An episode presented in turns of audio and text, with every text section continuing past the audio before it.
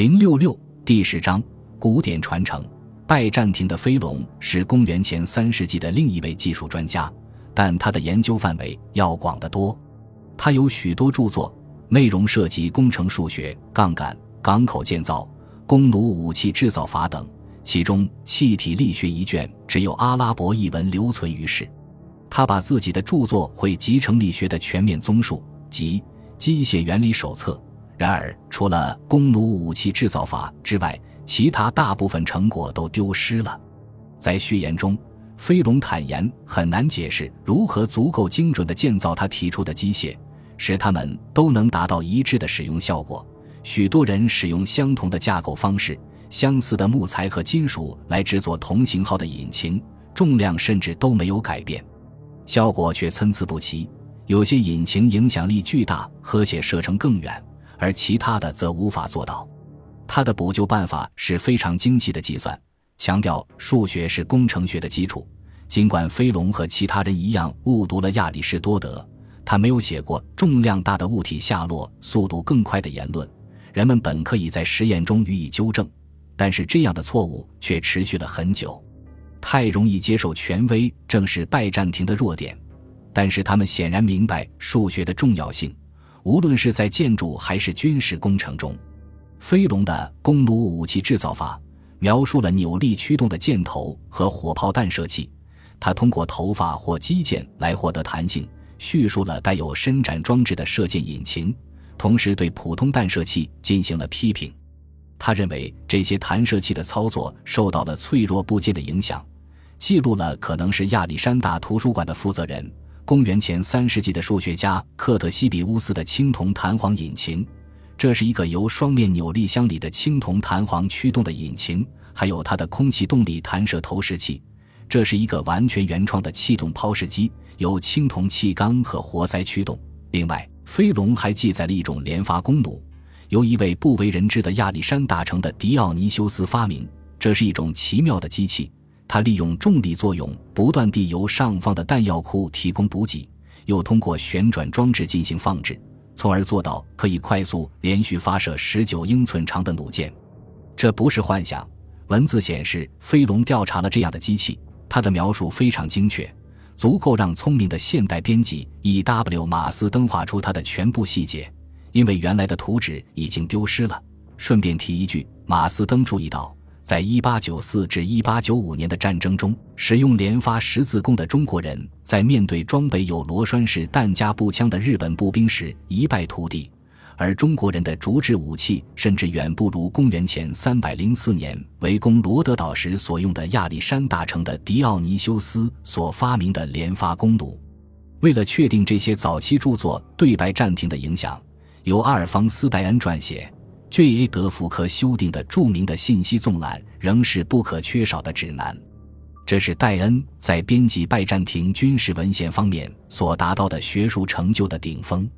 亚历山大的希罗以其古典力学研究闻名于世，他深受著名的克特西比乌斯的影响。在继续研究不那么具推导性但更为精确的希罗机械之前。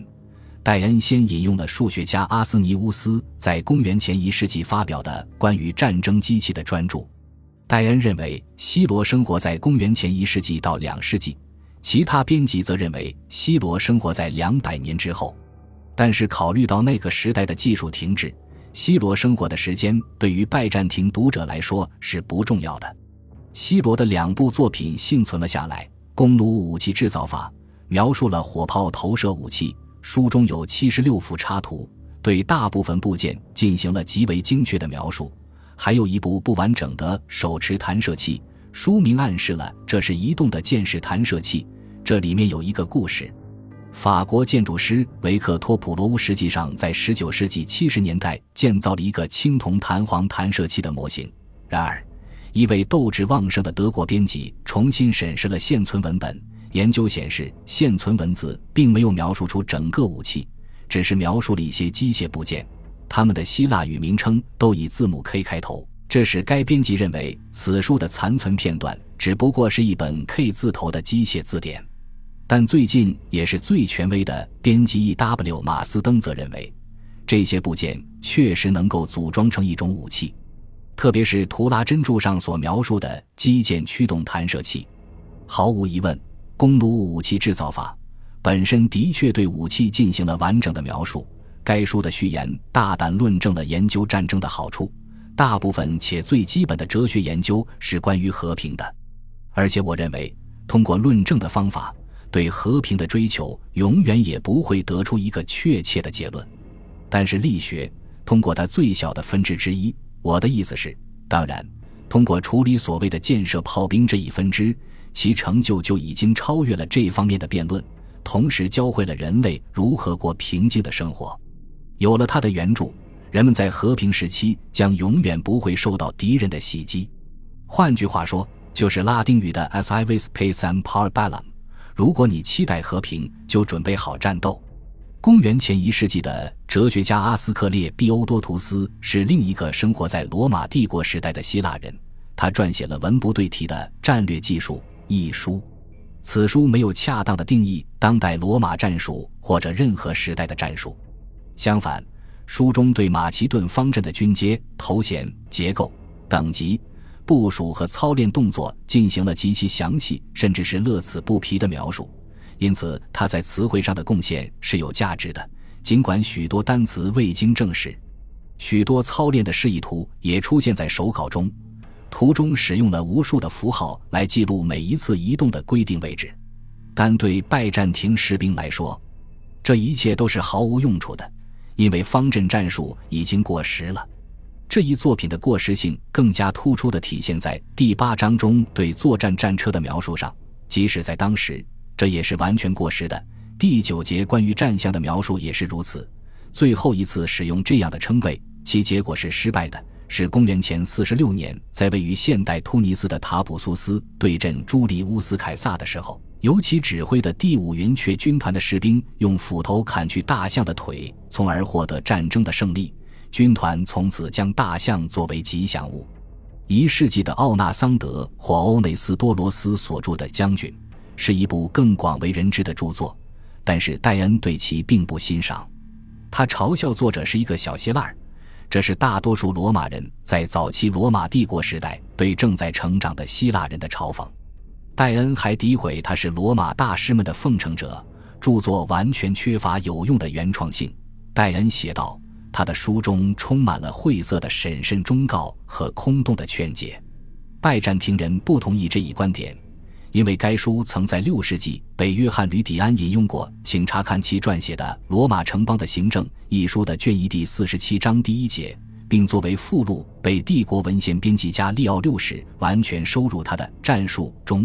同时还被著名的将军和作家尼克弗罗斯乌拉诺斯在十世纪提及，但是在后文艺复兴时期的欧洲，许多人与戴恩持相同观点，因为戴恩自己列出了一千四百九十四年以后的许多版本和译本，并提到了对那个成功的有思想的士兵马雷夏尔德萨克斯的赞扬，这在几个法文版本中都有所引用。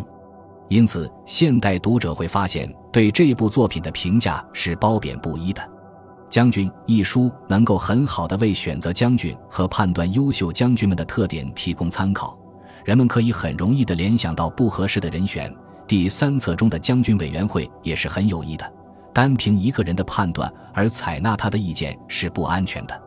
然而，将军既不能犹豫不决，以致完全不相信自己。也不能固执到认为任何人都不可能有比他更好的主意。对那个时代而言，第四册中认为战争应该有正当理由的建议是具有创新性的。